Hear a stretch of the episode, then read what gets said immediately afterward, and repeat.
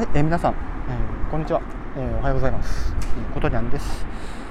さて今回はね、えー、表題の件についてお話をしていきたいと思いますが、今日はちょっと合わせてマーベルスタジオこれまでの作品をちょっとだけね軽く振り返りたいと思いますが、えー、映画で出てる部分はちょっとだけ見ます。はい、ということで、アベンジャーズエンドゲームがね終わってスパイダーマンの2作目が公開された後ですね。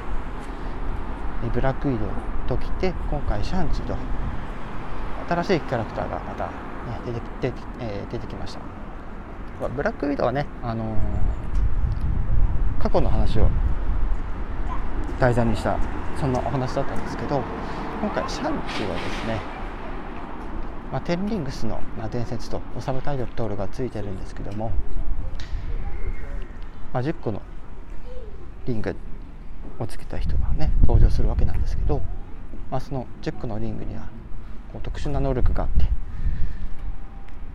その能力を自在に操ると、まあ、強くなれるみたいなそんなものが、まあ、登場するわけなんですけどもこれはとある、えー、一族のお話になります。でお話自体はですねそこまでこう気難しい感じはないんですけど何せその10個のリングの伝説っていうのが、まあ、1000年ごとに落差が起きるみたいな。そういうもの、えー、だったりします、はい、で今回の主要キャラクター、えー、ですね、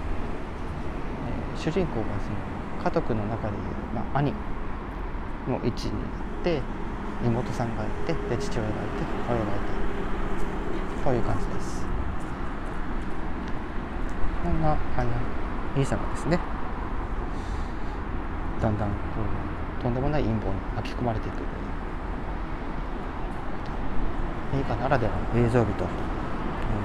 さまざまなキャラクターも登場するわけなんですけど今回この映画でですね仮面を出演でですねドクタースドクターストレンジからオンですね。この方が登場するわけなんですが、えーまあ、どの、ね、辺りで登場してどういう活躍をするかっていうのをですね、えー、見てからのお楽しみということで、えー、これまで通り、えー、エンドクレジット後に、えスペシャル映像がありますという感じですね。はいまあ、正直今回あの感想としましてはあのやっぱり映像美としては申し訳ない感じです。迫力も満点で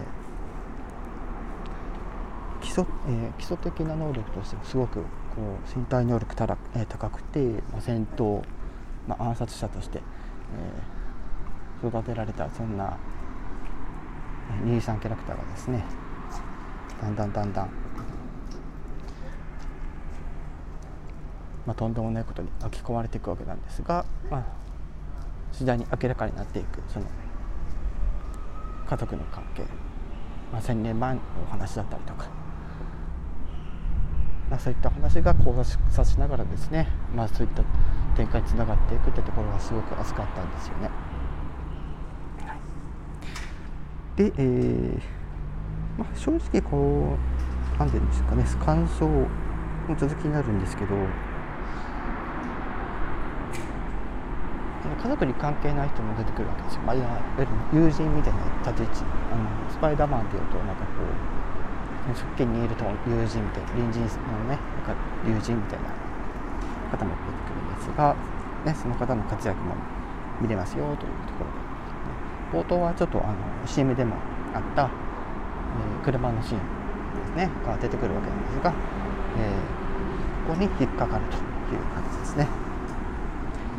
ということで今回は、えー、この表現理解について、えー、お話をさせていただきました、